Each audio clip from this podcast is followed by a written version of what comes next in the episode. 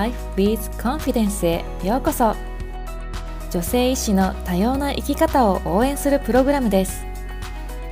こうあるべきという固定観念に縛られたり自分には無理だろうと自信を持てなかったりして自分を制限していませんか？このプログラムでは女性医師が自分の可能性にリミットをかけないための大切な知識やマインドセットをシェアしていきます。また素敵なゲストをお迎えして多様な生き方や考え方をシェアしていきたいと思います。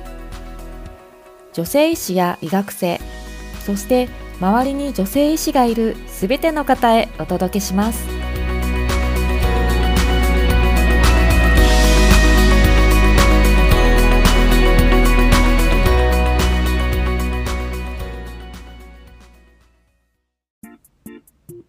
Joy of Life with Confidence.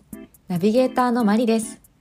この番組を見つけて聞いてくださって本当にありがとうございます。あっという間に3月。日差しが暖かくなってきましたね。日本の方は卒業や移動のシーズンですね。エピソード36でマリの博士論文の話をしたんですけれども先日博士課程の学位審査のために大学に行ってきました。私もう育休による休学を挟んで卒業に7年かかったんですよ。でなかなか論文が進まないもう相当問題児だったんですけれども私このポッドキャストをやっていることを大学院の先生方には隠してたんですよね。でいやだってね絶対こんなことやってないで早く論文書けって言われそうじゃないですか。でも、まあ、とっくにこのポッドキャストのことはバレていたことが最後の最後に判明しまして、えー、なんなら聞いてましたね。なんなら聞かれてました。でこのエピソードも聞かれてるかもしれないんですけれども本当にこんなことやってないで早く論文書けって、まあ、思いますよね。思ってたと思うんですよ。えー、それでこの指導する側の立場になって考えるとやっぱり社会人大学院生だから仕事が忙しいのでできませんと言われたらそれまでだし本人のモチベーションの問題もあるし、まあ、そもそももう本人の責任じゃないですか。でそれで教育って何なんだと改めて考えてみたんです。医学教育の本で The Physician as a Teacher という本があってこれは昔トロント大学で課題図書として読んだんですけれどもその最初の章に教育者ができることは学習者のエンジンに着火するだけ火をつけてそしたらあとは自然に走り出すっていう風に書いてあって本当になるほどなーって思いました。でも今回、まあ、それだけじゃないなと私もずっと研修医の教育をしてきてであと今回の自分の博士課程を振り返って思うのは教育っていつか必ずこの人は成長する。この人は覚醒するとこう信じて待つことなんだろうなと。いつかはわからないんだけどももう確信してあげることなのかなというふうに感じました。相手に期待をしてしまうと、まあ、結構しんどいですよね。で信じて待つだけでよかった。でもそれが意外と難しいんですよね。信じて待っていてくれた大学院の先生方には本当に感謝しています。今はこう直感で感じたことを話したんですけれどもこれからも私は教育についてはずっと考え続けていくと思います。ではお待たせしました。前回に引き続き愛さんとの対談後編です。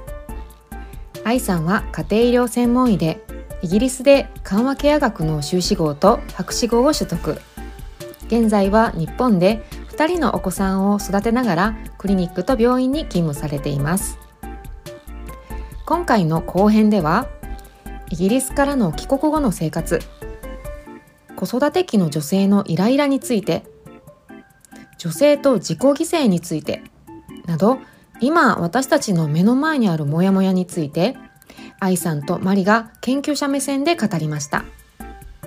今回もタメ口にチャレンジしています、えーざっくばらんですけれども社会とジェンダーについての深い話ですよ。最後までお楽しみください。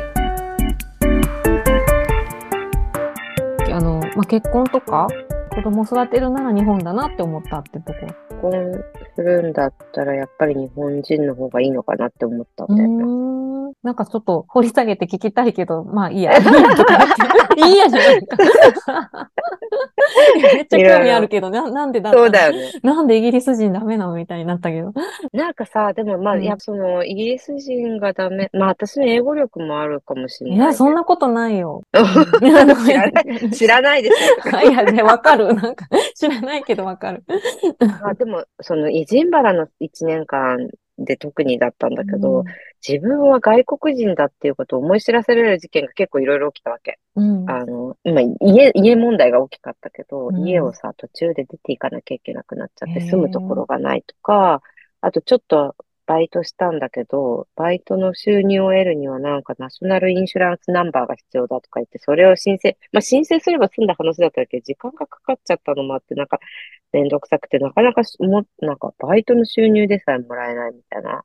こととか、外国人として生きていくのって大変だなってもうさ、うん4 30代半ばを過ぎてっていうのはちょっと思っちゃったのはあるよね。なんかこう、勇気づけられる話じゃなくて恐縮だけど。なんか結構文化的なことが結婚相手と通じないって、なんか例えばさ、ドドドラえもんのどこでもドアがとか言っても通じないわけじゃん、イギリス人には。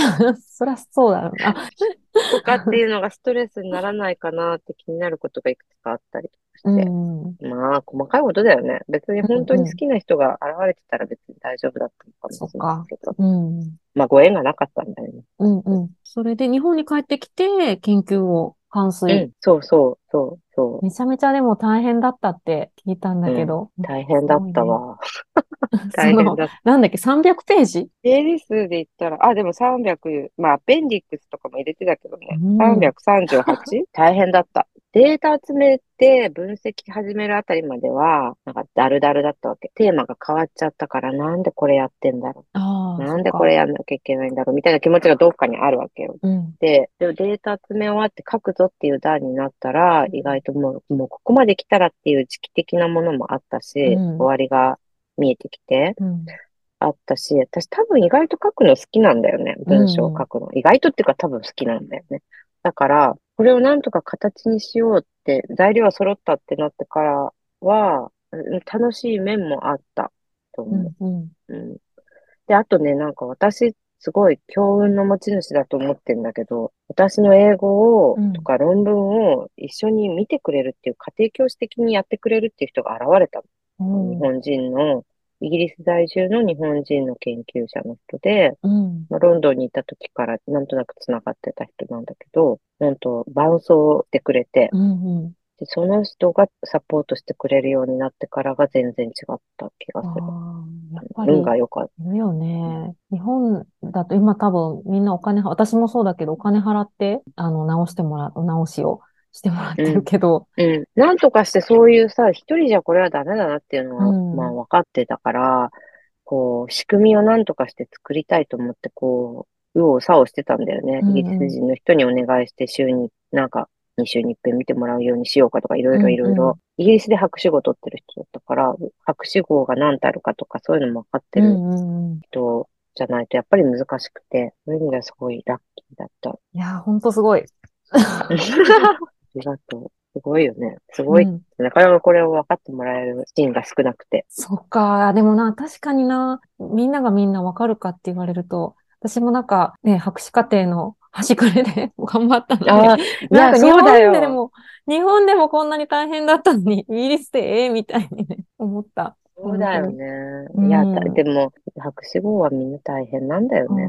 うんまあ、英語っていうハードルが。もうでも英語で書くんでしょ？うんうん、日本の。博士号。まあでも、ちょっと大変だよね、やっぱ。わざわざイギリスでね、ちょっとクレイジーだよね。そんなクレイジーなアイアイが。うんえーっと、日本に帰ってきてから、まあ、今のね、働き方に落ち着くまでとか、あと、えーっと、イライラママを卒業するための、こう、活動とかをされてるのがちょっとね、興味があって、そう、今までがっつりもう研究の話を深く話してきたけど、今のアイアイに行き着くまでの話とかきっかけとか聞きたいかなとうん、思います。うん、うん。かその、日本に帰ってきた、イジンバルじゃなくて日本に帰ってきたいって思った理由の一つは自分が結婚して子供を産んでみたいっていうのがあったから、まあ、そのなんか、ちょっぱ屋で婚活をして、うんうんちょっぱ屋で結婚して、うん。で、不妊治療、だから不妊治療と臨床のパートと博士論文を並行してやってた。それは大変。で、子供が生まれて、なんかちっちゃい子の子育てと、パートの臨床と、また論文を続けてたんだけど、やっぱりそれなり、やっぱり当たり前だけど大変だったんだよね。働き方に関して言えば、今も非常勤でしか働いてないんだけど、その博士論文を書くことを優先するために、うん。常勤にならずにパートでっていうことで、パートで働いてて、それを今もまあ継続しているっていう形で、博士論文終わったら常勤にならなきゃいけないと頭の片隅で思う自分もいたんだけど、うん。で、特に二人目の産休明けにちょっといろいろ悩んだけれども、うん、なんか常勤にこだわる理由ってあんまりないなっていうふうに結論としてはなって、うん。欲しかったのは厚生年金がちょっといいぐらいで、うん。それってすごいその今のこう働き方をね、融通さを犠牲にしてまで得るものではないかなっていう結論に私の中ではなったから、今、非常勤を続けているっていう形。うん。うん。イライラママのことは、あの、自分が結構大変だったよね。イライ、ま、イライラで子供が生まれた後、まあ今も結構大変だけど、もっとひどくて、フライパンを、人がいない時にフライパンを投げて歪ませてしまったりとか、イライラが募って、結構ひどかったの。フライパン、でなんかさ、あえて重いものを。なんかその時に手に持ってたのがフライパンだったあ、のそういうことか。うんうんうんなんかフライパンを手にした時、うわーって来て、うん。えい投げた。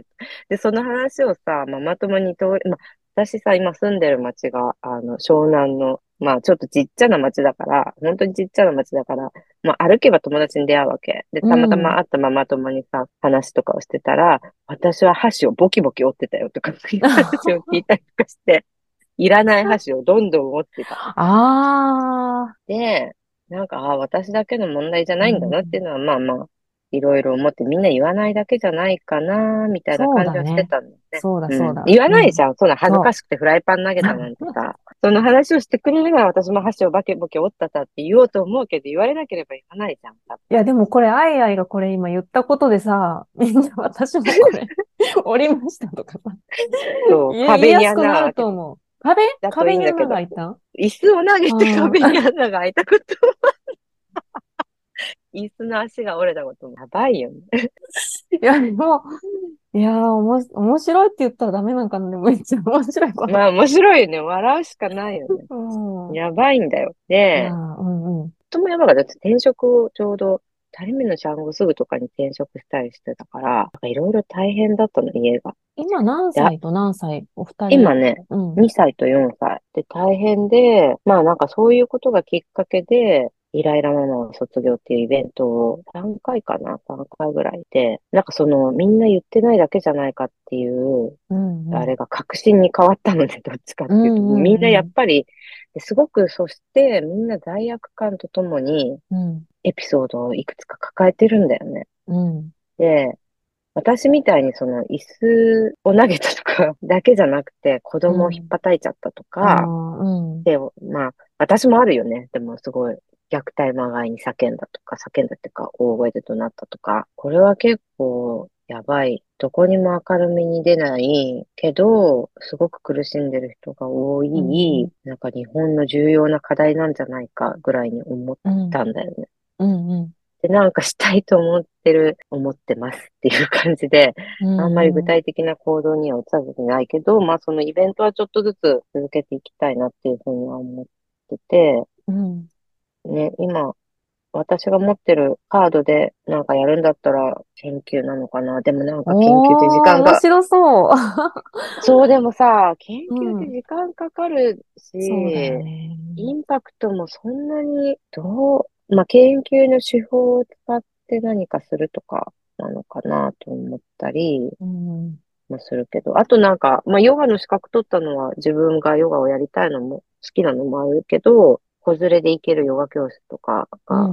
結構自分の救いになったっていうのもあったから、そういうのができたらいいかなと思ったり、で、まあ焦らずなんかできることをちょっとずつ探していったらいいのかなぐらいな感じではある。やっぱり子供のことで、こう、うんストレスがうんすごく溜まってて、それを外に出せないうん。人たち、お母さんた。ちを、こう、なんとかしたいなっていう感じなのかな。そうだね。子供のことっていうかなんか、まあ子育て期うのんお母さんの、まあそうだね、イライラ。まあイライラがわかりやすいからイライラって言葉を使うけど、多分子供のことだけじゃないとは思うんだけど、そうだねなんか、うんうんなんかすもっとべてが自分の肩にかかってるっていうか、なんかさ、やっぱり、なんかよく言うことだけどさ、もう多分ここ数十年で、共働きが普通になり、女性の社会進出とかいう一方で、こう女性はこうあるべきみたいなものがそんなに変わらないまま、うんうん。共働き、社会進出みたいなのが進んで、まあ、それこそ日本全体がその女性の、女性のっていうの？女性の社会進出的な問題っていう に関してアクセルとブレーキを両方一緒に踏んで、踏んでるような感じだと思うのね。なるほど。うんうん。結局それが、まあな、個々の家庭の中でいろんな歪みとして出てきてるみたいなところはあるんじゃなういかと。んうん。どこから手をつけたらいいのか。いや、もう本当に同感、それをアクセルとブレーキを同時に踏んでるっていうのはすごいわかる。それになんかさ、翻弄されちゃうよね。個人個人でそれに向き合ってると。そう、本当はうん自分がどうしたいのかなんて考える暇をいただけない。そうそうそう。考える暇をいただけないから、もうなんか周りに言われるがままというか、走り続ける、こうベルトコンベヤーってなんかな、そのランニングマシンをこうずっと走り続けられてる感じはするな。ほんとほんと。ね。なんかだってさ、本当はどうしたいかなんてさ、考える余裕がないって今まで何回、何人から聞いたかって思ってる。うん。そうなんだ、やっぱり。うん。で、それってさ、もう本当本心だと思うし、そうなんだけど、救いたいって言ったらちょっとあれだけどさ、手助けになりたいって思ってる人もそれ言われちゃうと何も言えなくなるんだよね。で、だま、その、聞いたうちの一回は、旦那さんに当たる人が、まあ私の先輩がうん奥さんに聞いたら、もうそんなの考える余裕ないからって言われたっていう、うんうんうん多分返す言葉なくなっちゃったみたいな話だったんだよね。うんうんそのレベルって結構重症だと私は思うんだ危なよね。いと思う、本当に。うん。どうにかならんもんかと。ねえ、研究も、もあれだよね。マリちゃんが言ってたさ、そうんの罪悪感の、えっと、なんか、あいあいと話したことがあったのが、医師としての、なんか、プロフェッショナリズムと自自己犠牲のあ、自己犠牲だ。話。そうだ。そう。それを研牲究してみないっていう話をした。そうだ。自己犠牲ってさ、結構さ、女性に多そうじゃない？別多いに。。実は医者のうんバーンアウトの研究で、一般的にバーンアウトとかは、あの、男性の方が、他の医師以外の職業だったら男性の方が多いんだよね、確か。うーん。うん。だけど、医師の場合は、女性の方がバーンアウトが多いの。うーん。なん確率でだろうね。的に。うんそれは、確率でだよね。うんうん母数を調整した上でってことでしょ？そうそうそ感情労働があるからかね。多分対人だからかね。う。うん。まあ、もともと女性が医師になろうとする時点で、かなり、なんていうのか、自己犠牲しやすい人が セレクションされてるんじゃないかっていう気はするのよね。こう、自分、なんていうの、他の人を助けるとか、他の人の役に立つことで、自分うの、ん。なんていうの、存在意義を確認すうんるっていうタイプ。確かにね。だから、他の人の役に立ってないといけないっていう、これもう全然家庭で仮説だけどね。うんうん。え、でもさ、でそれ、そういうタイプが、うん。うん、女性はなんか医師になりてるんじゃないかっていうの。え、それはだ、男性はそう、う？んそう、男性はそうでもないってこと？だ。まあ、あ、わかんない。でも一般人口とその反対なの面白いでしょ？なんだろうね。でも確かにそうだよね。役に立つとか、他のでもどうなんだ？医療職はどうなんだろうね。ああ、それもね、そこはちょっと調べてないな。でもね、例えばだったら看護師さんとか男女比がね、だいぶ違うから、うんちょっと話が変わってくるかも。こううん男性社会っていうのがね、医者の世界だと特徴なので。ね、んそうだよね。うんうん確かにな。だからやっぱり女性の、あ、だからそれを、それをもとに考えると、まあそういう特徴ある人たちだからっていうことで、女性医師の自己犠牲を特に調べてみるっていうのは、その結果をさらに他の一般女性に応用しうる、応用するときの説明になりうるよね。私はなんかさ、うんうん。ちょっと普通におしゃべりの感覚でいいんだよね。うん。一般的な女性の自己犠牲を調べてもいいのかなと思ああ、なるほど。うんうん。う。うん。その方が応用が効くし、そうだね。確かに、応用聞くね。いろんな、そう、結果をいろんな、うんいろんな女性の、うん。役に、お役に立てるかなって思ったうんわけ。うんうん。医師として狭、医師に狭めなくてもいいのかなと思ったんだけど、ねでも今の話を聞いたら、特にバーンアウトしやすい集団っていうことで、女性医師の自己犠牲について調べて、その結果を、まあ他のところにもいるであろうバーンアウトしやすい女性を救うために使うっていう、うん。こう論理は立てられるなと思ったっていう話。なるほど。そっか。私ど、どうしてもね、あの、医学教育だから、そうだよね そっちに走っちゃうんだけど。そうだよねそうでもね、そういうジェンダー学の方、ジェンダー学として研究する方がいいかもしれないっていうか、あるんじゃないかな。まあそう。ちょっとね、そうだ調べてない。ちゃんと調べてないかそうら。だね。あるかな。あるような気がするな。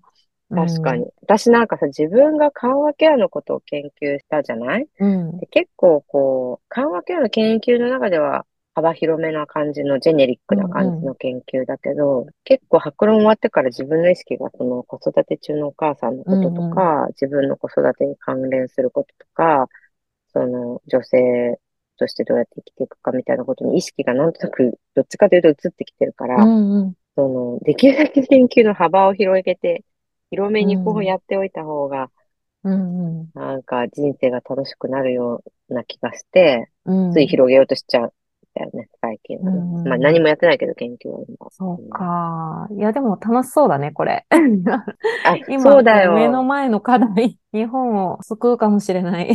本当だよね。んうんなんか文化的なものが起きそうだよね、すごく。うんうん、それはあるよねう。んそれはあるよ。だって、やっぱりイギリス人とか見てて、うん。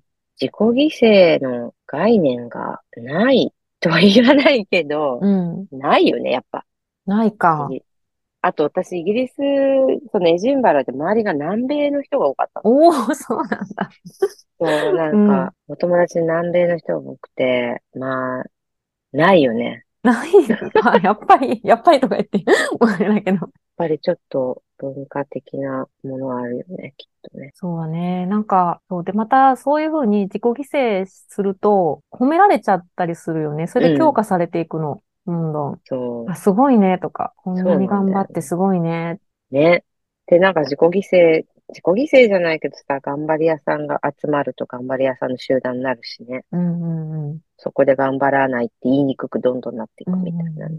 なんか昔の私はもうそんな、なんかね、頑張らない人集まったらもう仕事にならない、ならないじゃんとか、崩壊するじゃんとか思ってたけど、でもまあ南米でもちゃんとな、まあなんか医療に。回ってるわけで、日本とはちょっと違うわけ。けどみんな生きてるわけで、そうだよ。うんうん、社会は成り立ってるよそう、ね。社会成り立ってるんだったら、まあ、実験的にどうなるか、自己犠牲しない人たちね、集まってどうなるか、うんやってみても面白いかも。そう。そうだね。うんやって、どうしたらいいの？そういうところ、クリニックを作るとかするの？なんか、自己犠牲しませんクリニックみたいな。わかんないけど。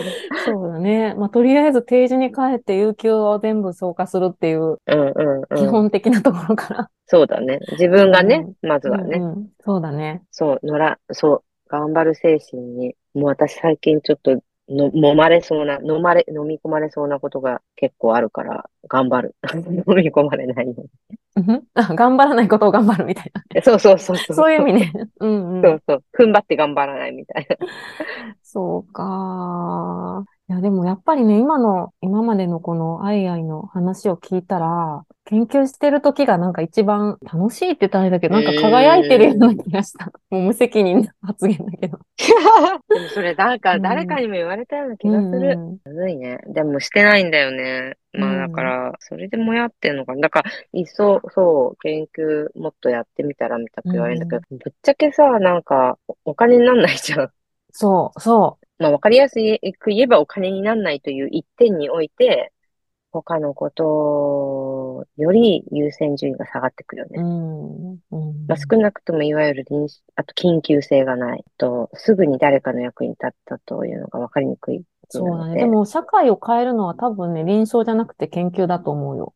私さ、でもそれさえさ、怪しんでんだけど、最近。ああ、そっか。まあ、社会を変えるの研究、そうだよな。どの研究がうんさ、社会を変えるために採用されるかっていうのは、うん結構、どっかで操作されてる気がする。それはイギリス人の友達が言ってて、最初、へーって思ったけうん、ど。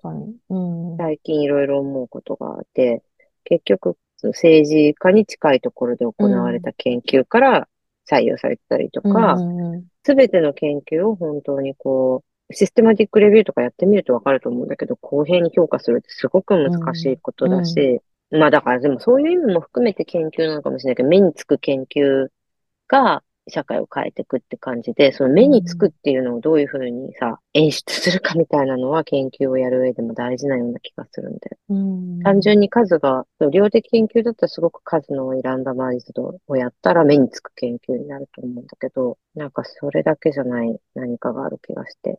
で、本当にさ、その研究の世界で成功してる人って、本当に研究の能力が高いだけじゃなくて、そういうふうにこう研究をうまく演出するというか、うんうん目につく研究を目につくようにやるうん、っていうのも長けてる人が多いような気がするね。そうなんね。だから、私もアカデミックな世界に、だけにいるだけだったらダメなんだろうなって、こう、うんうん最近思い始めて、それで今こういうポッドキャストも、まあ、そのためだけじゃないけよ。ど、うん。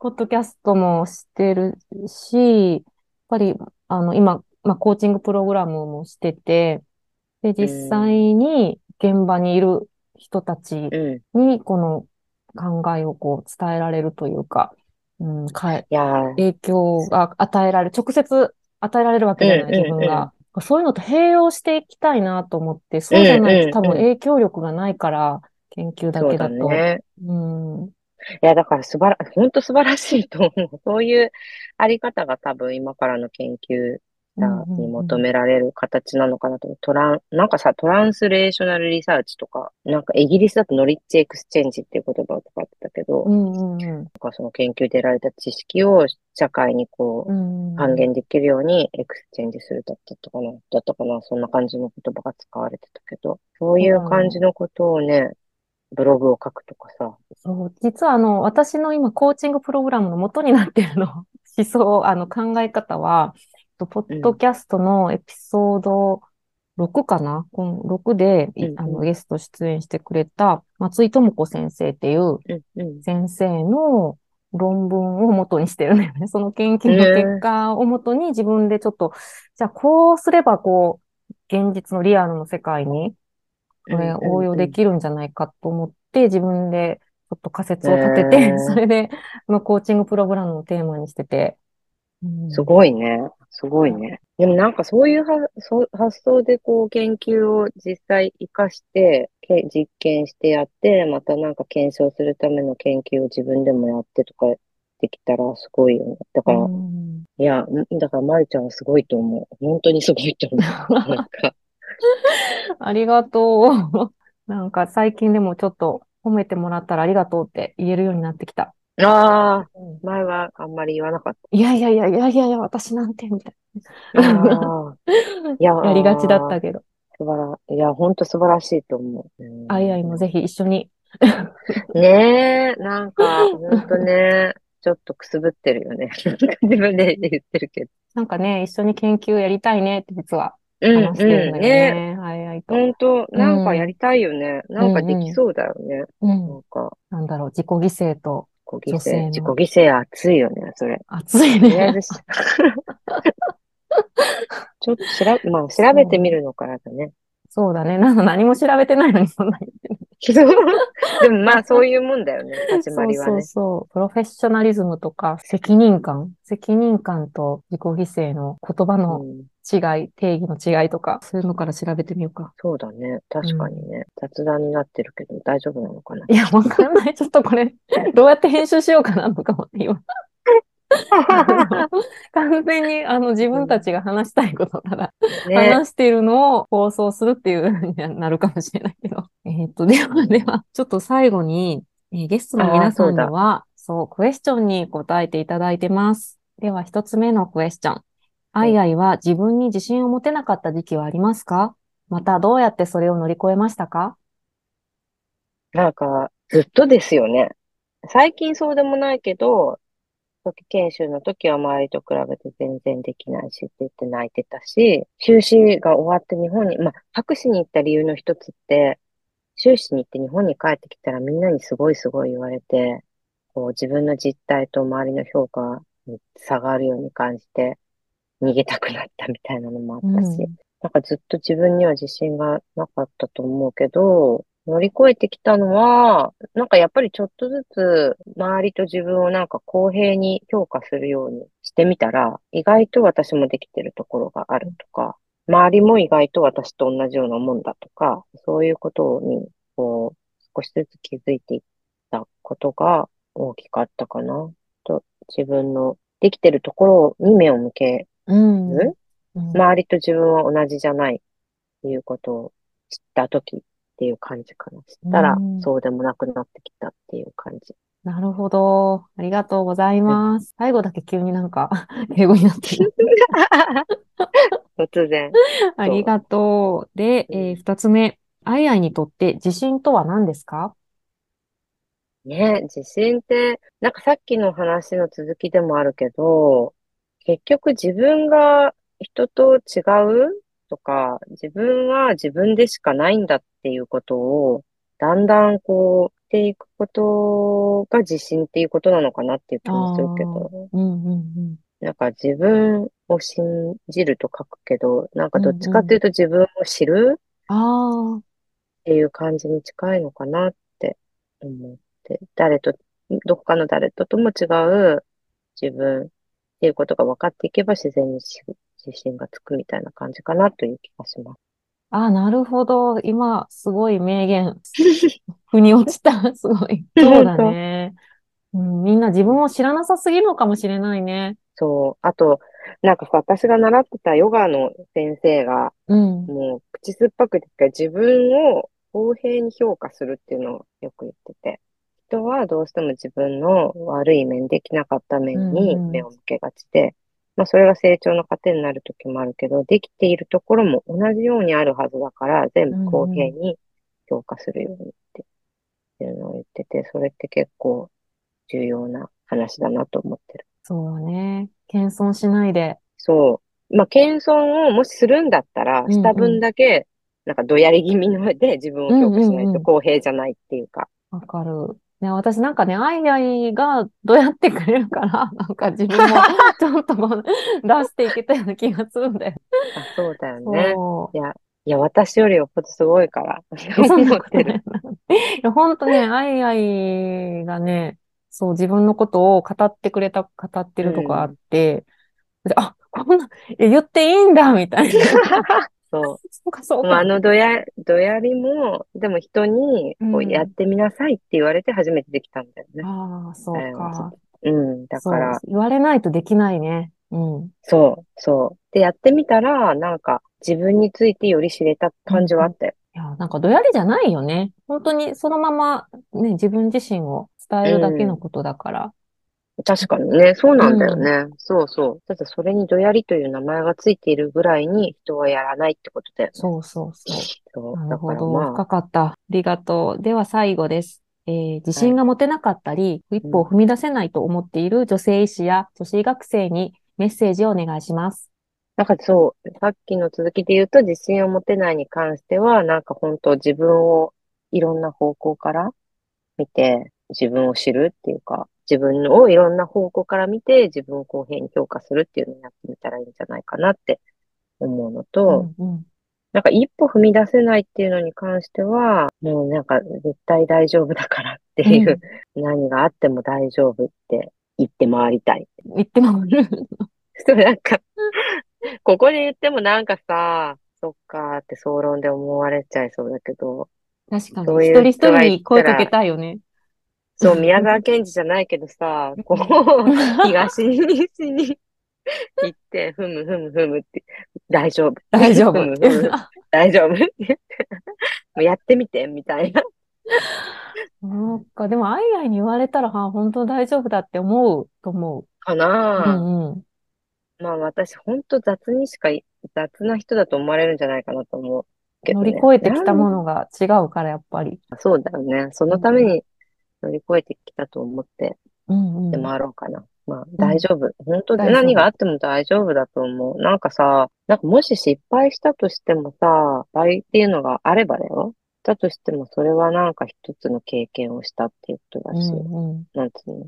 私さ、すごい、白論、もう博士すっごいやめたくてやめたくてやめたくてやめたくてたまらなかった時に。人に相談してもらった時に、まあ、誰かが一人が、あ、でも本当、もうこうやってやってみてやめるんだから、やらなくてやんなかった人より全然素晴らしいですよね、みたいなことを言ってくれた人がいて、結果やめなかったんだけど、いろいろあって、すごい、あ、そういうことかって、聞いたことあるセリフだった気がするけど、うん。すごいそれは心に残っていて、その後もなんか自分が自信がない時とかに思い出したりするかな。うんうんうん。そうだよね。まあ、やめてもいいよねぐらいで始めあ、て。そうそうそう見たらそうそう。うん。そうそうそう。あのさ、頼んださ、あの、ご飯をさ、うん。まあ、フードロスとかがあるから全部食べるのが本当はいいけど、うん。本当に本当に美味しくなかったりしたらさ、とか、途中でお腹いっぱいになったら途中で残してもいいわけじゃん。うんうん。なんかそれと同じで、なんかやってみて、あれ違ったなとか、思ってたのと味が違ったなと思ったら残してもいいと思うんだよね、途中でやめても。だから、なんか踏み出せないとかやってみたいのにっていう感じなんだったらやってみるの。そうだね。いや、いい例えだね、それ。そうそれ迷ってて結局ね、お腹空いて食べれないっていうのが一番最悪だよね。あ確かに、そうだよね。そ うそうそうそう。そう。全部食べなきゃいけないわけじゃないと思って食べ始めてみるのがいい気がするよ。面白い。はーい。えーもう最後になるんですけども、えっと、アイアイにつながりたいとか、あと、イライラママ卒業のイベントとか、うんうん。こととか知りたいっていう方は、えーアイアイのインスタグラム、インスタグラムの方を見てもらうので、えっと、ハッピーアイアイというはい。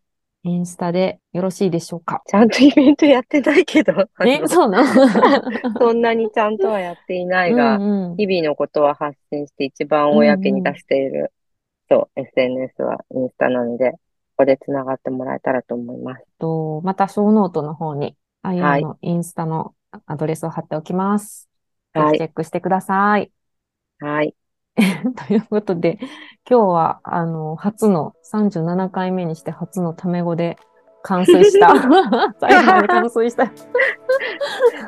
不思議な関係なんだよね、あいあい本当に。なんかね、実際会ったことないのに、なんかすっごい深い話したりとかね。そうだよね。そうだよね。うん。はい、あいあい今日は楽しかったです。ありがとうございまあした。どうもありがとうまたねはーい。またね。愛さんとの対談後編いかがでしたか？愛さんと話していて分かったのは子育て期の女性のしんどさは社会構造のバグだっていうことです。家庭責任を押し付けられたまま男性優位社会で頑張ることをも求められている。本当は自分がどうしたいのかなんて考える余裕すらない日々。口に出さないだけで悩んでる人は本当に多いと思います。そして愛さんの自信とは自分を知ることという言葉も今の私にはとっても染みました。この女性と自己犠牲という熱いテーマについてはリスナーの皆さんとも一緒に考えていきたいなと思っています。ぜひご意見や感想を教えてくださいね。では次回をお楽しみに。どなたかあの研究がお金になる方法があれば教えてください。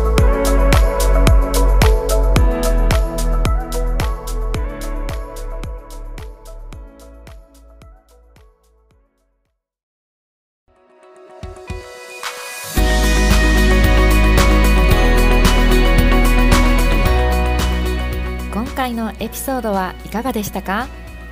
いいなと思ったらぜひお友達にもシェアしてください。Joy of Life with Confidence ではあなたの声をお待ちしています。番組への感想やコメントなどお気軽にお寄せください。インスタグラムではキャリア、マインドセット、医学教育などの情報を発信しています。MARI アンダーバー Joy of Life で検索してくださいね。では次回をお楽しみに。You're enough and you're limitless. あなたと私は違う人生を生きているけどいつでも応援しています。